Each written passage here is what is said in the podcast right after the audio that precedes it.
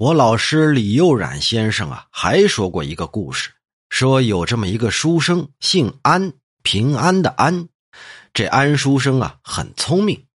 忽然有一回，也不知怎么的，被一帮狐狸精啊给弄到了天花板上。那帮狐狸精啊，和这个安书生在天花板上是吹笛子、弹琴、吃吃喝喝。哎，总之啊，极尽风流之能事。隔着纸糊的顶棚，人们听的是清清楚楚。然而天花板早些时候啊是没有一点缝隙的，也不知这个安书生是怎么进去的。像这样的事儿啊发生了不止一次，而且每次饮酒作乐之后，狐狸精们都会把这姓安的书生从空中就扔下来，有时候摔破了头和脸，有时候啊甚至摔得骨头都断了，身上淌着血。稍稍调养治疗好一点儿，哎，又像上回那样被那帮狐狸精们呢给弄到房顶上去了。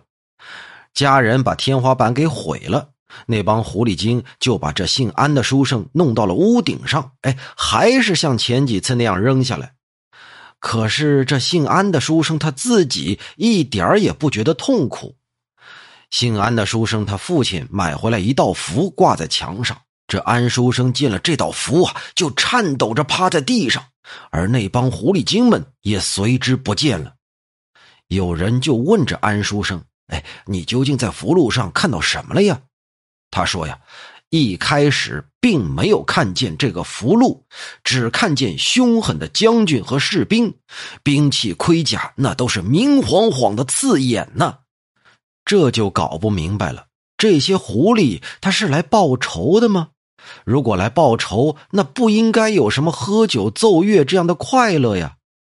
那狐狸是来魅惑这书生的吗？可是，真要魅惑他，也不该把他抛下来，这样残酷的虐待呀！这狐狸是一会儿喜一会儿怒，谁都摸不准他们到底是什么心思。有人就说了：“是报仇，迷惑这安书生啊，就是让他死了也醒悟不到。”可这种说法呀，也不能服人。这狐狸精啊，其实单单迷惑他，就足以把他置于死地了，又何必多此一举，非要把这书生从空中扔下来呢？